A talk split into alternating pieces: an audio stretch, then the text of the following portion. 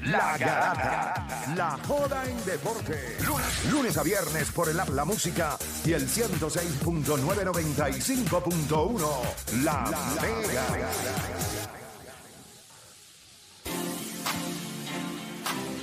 Aquí lo que hay es un lechoneo terrible. Estos chamacos le han metido esa pizza en el break. Yo no sé. Ahí yo vi a. Dije, ah, wow. Se nota que, está- Fili que yo que había se, salido nota, del gym, se la que estamos en off-season, papi. Alguien por ahí cogió, tacho, le metió como si fuera. Muchachos, va- vamos a darle por acá rapidito. Vamos a darle acá rápido. Eso no sale, eso no sale. Borra eso, borra eso. Vamos a darle por acá rapidito. Muchachos, 787-620-6342. Si usted no piensa que... Ok, yo te pregunto. O Dani, ¿tú piensas que LeBron James es el GOAT? El No. mejor gol de la historia. No. No. Eh, Deporte, ¿tú piensas que LeBron James es el GOAT? Eh, uno A y uno B lo puedo poner. Uno A y uno B. No, no, no. ¿Sí o no? La pregunta es No, ¿sí no, o no? no, no, no. Philly, ¿tú piensas que LeBron James es el GOAT? Yes. Sí. Eh, o Dan- eh, ¿verdad? Eh, Juancho, ¿tú piensas que, ¿tú piensas que LeBron James es el GOAT? ¿Tú piensas que LeBron Sí, James es el GOAT? sí. Él piensa que sí, pero puede cambiar cuando tú digas algo. Es así, que cambia ahora. Sí, ahora está cambiando, ahora está muy mamón. No, eso no es así. No es que sea mamón, es que a veces tú tienes que abrirte a nuevas ideas. No estamos hablando de era de nada. Solamente es que quién es el GOAT, period. Period. ¿Quién es el GOAT? Yo lo que le estoy preguntando es a los que no son fanáticos de LeBron James o los que no piensan que él es el GOAT. Ya sabemos que Deporte Pérez es fanático de LeBron James, pero él Pero piensa yo tengo que, uno. Es que en verdad yo lo tengo pero ya, piensa uno y que, uno que B. no es el GOAT. Es por las eras también, Y ¿sabes? yo eso de la Pero- era, no, no, no. pero ¿Eres vamos a o no? Es injusto, ¿Eres Sí, o exacto, no? es injusto. Y Odani piensa que LeBron James no es el GOAT. Ok, pues yo necesito personas que sean como estos dos. Que usted piensa que no es el GOAT. Entonces, ¿qué significa para ustedes el hecho de que LeBron James le acaba de pasar a Magic Johnson con la mayor cantidad de asistencia en su carrera y considerado por muchos el mejor point guard de la historia? Y en febrero, si todo sigue como va, entonces eh, destronando a Karim Abdul-Jabbar como el máximo anotador en la historia de la NBA. ¿Qué significa eso para usted que es un hater y no se la da como el GOAT a LeBron James? ¿Qué significa? 787-620-6342. 787-620-6342. Siéntase en la libertad de llamar, lo vamos a escuchar, porque yo realmente lo que quiero con este tema es saber dónde usted está en cuestión de esta conversación. Es un tipo que le pasa a Magic Johnson, es un tipo que le va a pasar a Karim Abdul-Jabbar. Ok, yo puedo aceptar, no es el GOAT para ti. Pero entonces, ¿qué significa esto que está haciendo LeBron James?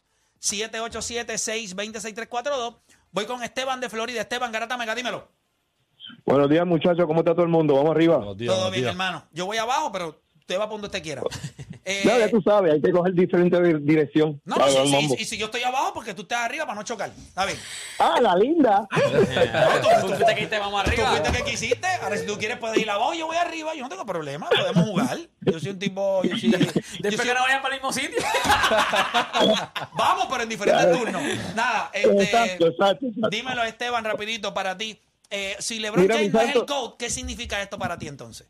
Tremendo jugador, un elite jugador, pero lo comparo como Willie Mays. Para mí, Willie Mays es el GOAT del béisbol. Eh, es lo mismo que tienen, hay mucha gente que tiene diferentes récords. Y si para mí sigue siendo el GOAT del béisbol. Pues eh, lo mismo que pasa con LeBron. Él puede tener muchos, muchos, muchos récords, pero hay otros jugadores que también pueden estar en esa lista para ser el GOAT. Él no tiene que ser el GOAT porque rompió el récord o este otro récord o tiene todos los récords, vamos a ponerlo. O sea, pero, pero, quiero saber, ¿qué para ti es el GOAT? O sea, no el nombre. ¿Qué significa para ti ser el GOAT? El, el greatest of all time, el mejor de todos los tiempos. ¿Qué, qué es para ti eso? una persona como Tiger Woods que rompió todos los esquemas. O sea, el- la persona tiene toda la intuición, ¿Quién es el tiene para la habilidad. NBA? Pues, obviamente, tú me eh, soy un tipo que tengo tantos años y lo vi jugar. Michael Jordan es la persona que veo así. O sea, que tú lo ves, eh, Michael Jordan, que no ostenta no muchos récords, pero sí tiene seis campeonatos, tiene seis cinco, finales. cinco MVP, tiene Defensive Player of the Year. Pues esos récords personales, 10 títulos de anotaciones, para ti lo convierten en el GOAT. Es mi opinión, es mi opinión, en mi opinión así No, lo veo yo, de que verdad. sí, no te preocupes, se te respeta, gracias por llamar. Eh, voy con Luis de Ponce. Luis Garata, mega, dímelo. Buenas tardes, muchachos. Bueno, buenos días. Saludos, Luis. Para ti, ¿qué significa esto que está haciendo LeBron James? Si no es el GOAT. Es que este, tenemos que ver en el tiempo si se le puede aceptar. Lebron es caballo. No soy hater de Lebron por si acaso. ¿Ok? Eso es adelante. me gusta cómo juega. Sí, pues ha hecho cosas locas en un de equipo, no, no quedarse en uno de corazón. Pero ahora, mira, lleva casi. ¿Cuánto- 10 cuántos y- ma- ¿Cuántos años tú tienes? voy, voy para 40. ¿Cuántos matrimonios has tenido? Uno, y llevo 16 años. Ok, eh, suerte. Eh, Este, a, lo que, a lo que me refiero es que, que viene a romper el récord de Magic ahora en su asistencia, pero lleva mucho tiempo eh, jugando, que es obvio que rompa récord. Todos los han hecho No es, en obvio menos porque, tiempo. no es obvio porque Kobe no le pasó a Magic en asistencia. sí, pero, 20 años. No porque juegues 20 años vas a romper ese récord. pero de, los 20, de los 20 años, ¿cuánto estuvo lesionado? Eh, dos nada más. Kobe, Kobe jugó, Pues, Kobe jugó un montón de años.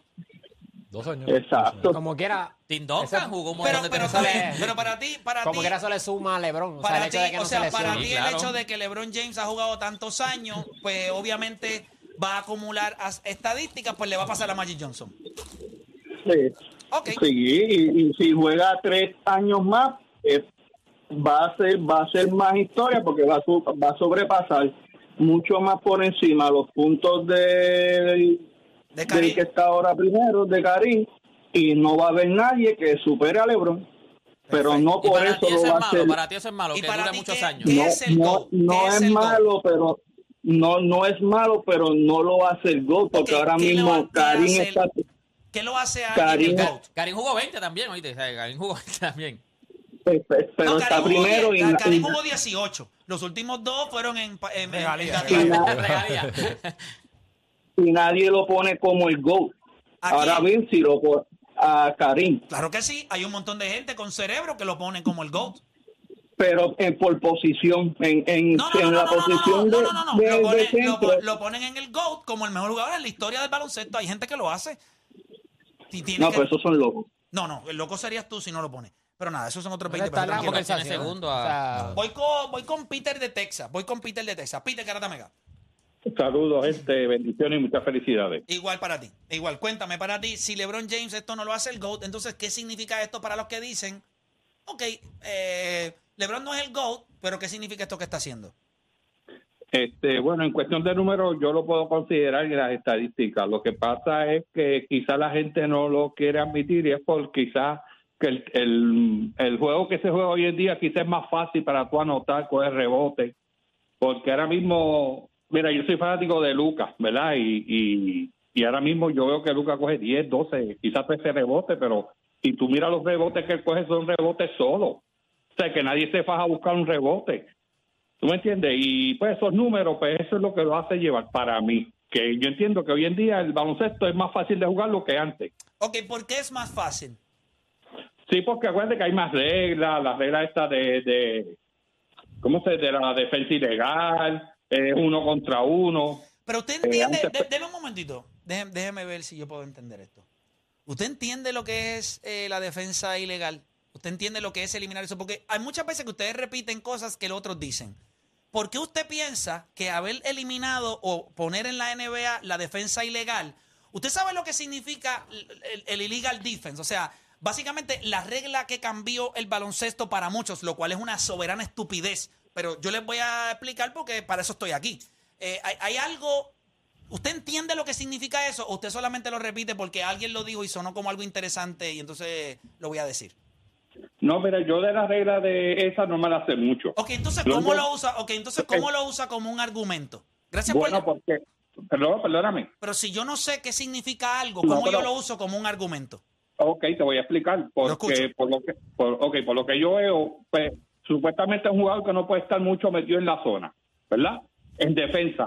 Y- Antes eso no existía, tú tenías un centro, tú tenías un ejemplo, un Shaquille O'Neal siempre metió en la zona. Eso, eso, no, eso, no eso no es real, hermano. Eso no es lo que usted está- así. Eso no es así.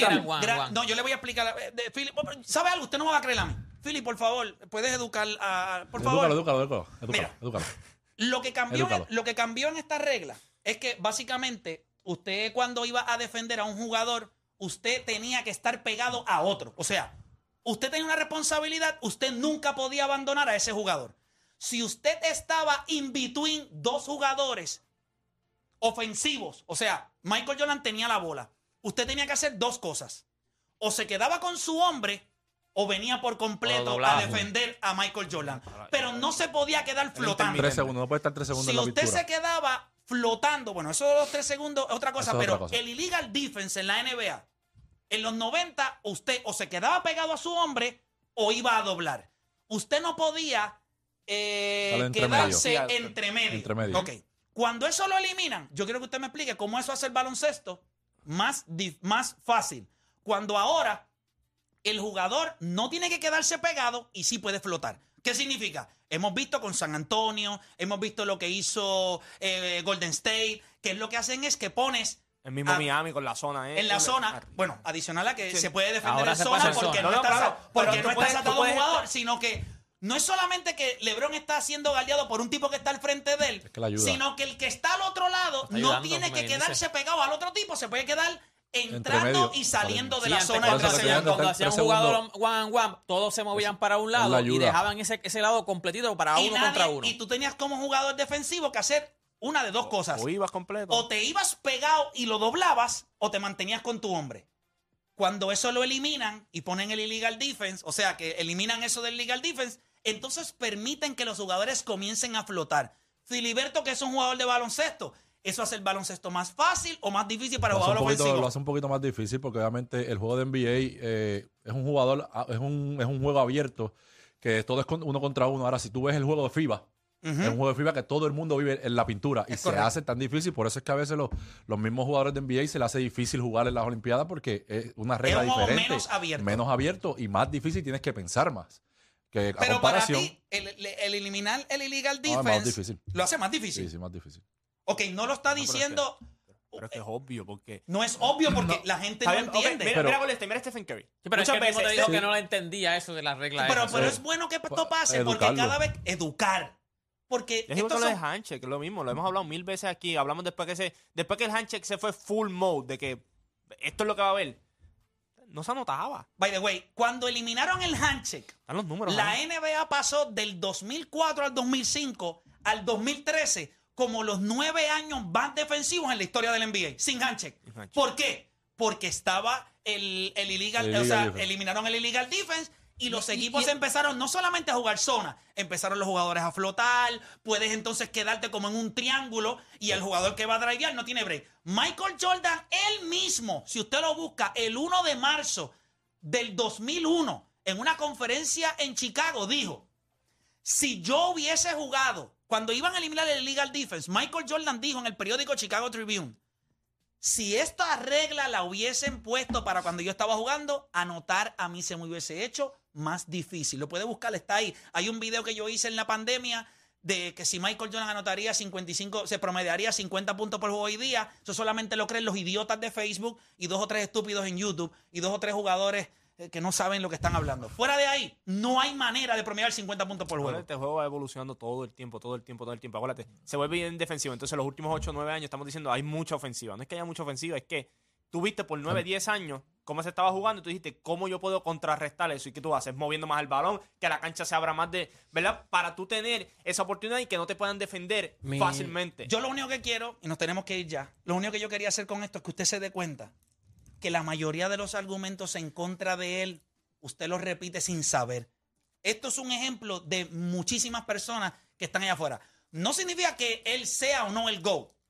Es que los argumentos que utilizan en contra de él Son para ti, Son, para- son son unas para- no son reales. Son unas No son reales. No, el no hay- argumento ese de 20 años, o sea, es como que, ah, pero lleva 20 años, o sea, que todos los que duraron 20 años en la liga, pues deben tener ese récord. Exacto. Pero no, No. hay, no llegan. Es ridículo, es ridículo. Este es el único jugador que por más tiempo es mejor que la mayoría y no es el mejor de todos los tiempos. ¿Cómo se considera un pelotero que es el más hit que tiene y está en el club de los 700 en cuadrangulares? ¿En qué sentido? te- este, si tú- tú- en Janeiro. No, no, no, no. Ah, un pelotero regular. un- nace un pelotero ahora en los próximos 60, 70 años, tiene más hit que Pete Rose y está en el club de los 700. ¿Cómo tú vas a hablar de él? Sí, como el mejor de todos los tiempos. Ya está. Nosotros tenemos que hacer, no, no es una pausa, se acabó el programa. Eh, recuerde que se quede pegado aquí a la Mega. Viene por ahí Alex Sensation y mañana nosotros regresamos con otra edición más de este programa.